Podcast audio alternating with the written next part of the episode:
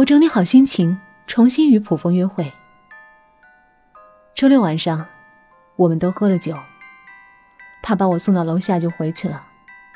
我抬头看到宿舍黑洞洞的窗子，突然有一种心惊的感觉。我摇摇晃晃的爬上楼，推开门，伸手去按电灯开关，灯没亮。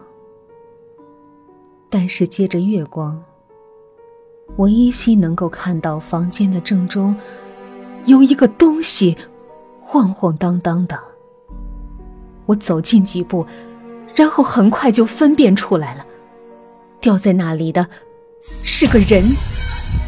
那个人随着绳子的摆动，轻轻的转着圈儿，脸渐渐的朝向了我。他的脸色发青，双眼空洞，舌头吐出了半尺多长。这个人是韩娟。我能用什么词语来形容我当时的心情？我实在受不了了，我跑开了。我一边跑，还一边疑心后面的那个吊死鬼在追我。当晚，我在普风家里哭了一夜。他几次问我怎么回事我都不敢说出来。不仅仅是怕鬼，而是觉得这事儿与我有干系。没有不透风的墙。第二天。崔芳芳打电话来了，她是个非常细心的女孩，虽然平时总装老好人，但我有点怕她。她似乎能感觉到别人的秘密。果然，她问：“韩娟和欧阳丽丽的事儿，你知道怎么回事吗？”“不知道。”我生硬的说，但崔芳芳显然不相信。我知道这敷衍不了他，现在当务之急是找到我当初写的那两张尸检报告，上面有我的字迹啊，崔芳芳一定认得出。于是，我壮着胆子回到宿舍。连续死了两个人之后，宿舍感觉那么冷，但我还是咬紧了牙关，拼命的翻着。我几乎把死者的东西都翻了，却根本找不到那神秘的尸检报告。会不会已经被崔芳芳拿走了？想到这里，我急忙去翻崔芳芳的床。但是接下来我看到的东西，让我的心再次揪了起来。那又是一张尸检报告。没错，姓名栏空白。死因是安眠药服用过度。几乎一瞬间，那个念头充斥了我的脑海。崔芳芳存着很多安眠药，因为她太细心了，容易睡不着。如果我在这儿填上她的名字，那他会不会像韩娟和欧阳丽丽一样，安安静静的死去？从法律意义上说，我并不算凶手，但是能够借此除掉崔芳芳这个大患。刚刚写完崔芳芳的名字，手机就响了起来。接听之后，传出了一个非常奇怪的声音：“非男非女，非近非远。”他悠悠的说：“你好，我是医院太平间的管理员。”听到这句话，我就想挂电话。但他接下来的内容吸引了我。他说：“有三张尸检报告加在你的化验单里了，我们想取回来。”没，没有这回事。我可不能承认那些怪东西在我手里。电话那端突然传来了凄厉的鬼叫，吓得我差点把手机丢在地上。我听到那声音还在绵绵不绝，可我真的没法还给他呀。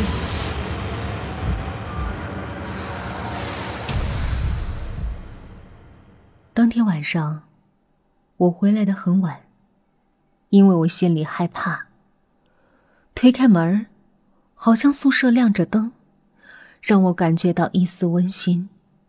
而崔芳芳也乖乖的躺在床上，像往常一样。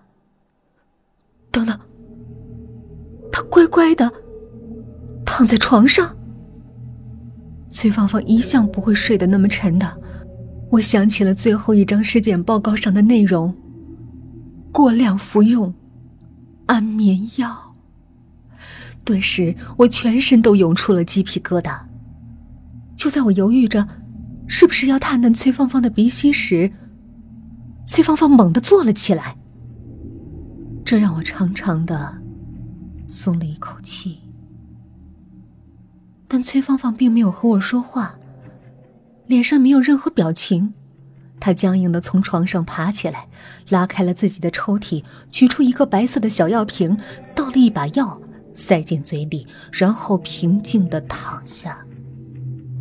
不到两分钟，他又一次坐了起来，从抽屉里取出药塞进嘴里，之后躺下。过了一会儿，他再一次的坐起来取药，躺下，又一次坐起来。崔芳芳不断的重复着这个动作，而且动作僵硬，面无表情。我突然想起了那个著名的日本恐怖片《咒怨》，冤死的人就会一次次的重复自己死前的动作。我壮着胆子靠近了崔芳芳，一步，一步。就在这个时候，崔芳芳猛地转过了头，我看到了他那没有瞳仁的白眼珠。啊我终于受不了了，拼命奔向大门，然后门却自动打开了，一只手伸了进来，继而是一个身体。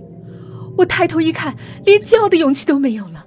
我面前居然是上吊而死的韩娟，她的脖子上还套着那根绳结，半张脸呈现紫青的颜色。他一把推开我，扑到自己的床上翻找，嘴里还喃喃有声：“我的尸检报告，我的尸检报告。”我的尸检报告。没有人能理解我此时的心情，我全身颤抖，几乎是爬出了房间。宿舍的门猛地关上了，整个走廊陷入了一片黑暗和寂静之中。就在这时，尽头闪过了一丝光亮，我仰起头。看到了一个诡异的场景，就在墙壁上，漆黑的墙壁上，居然飘出了一个袅袅娜娜的身影。他向我走过来，我不会认错，他就是欧阳丽。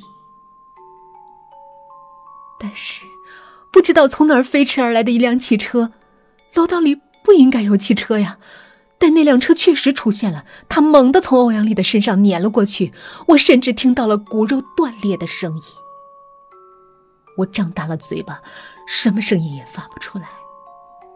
半分钟之后，欧阳丽从车轮下爬出来，她的身体已经完全扭曲错位，他血淋淋的手伸向了我。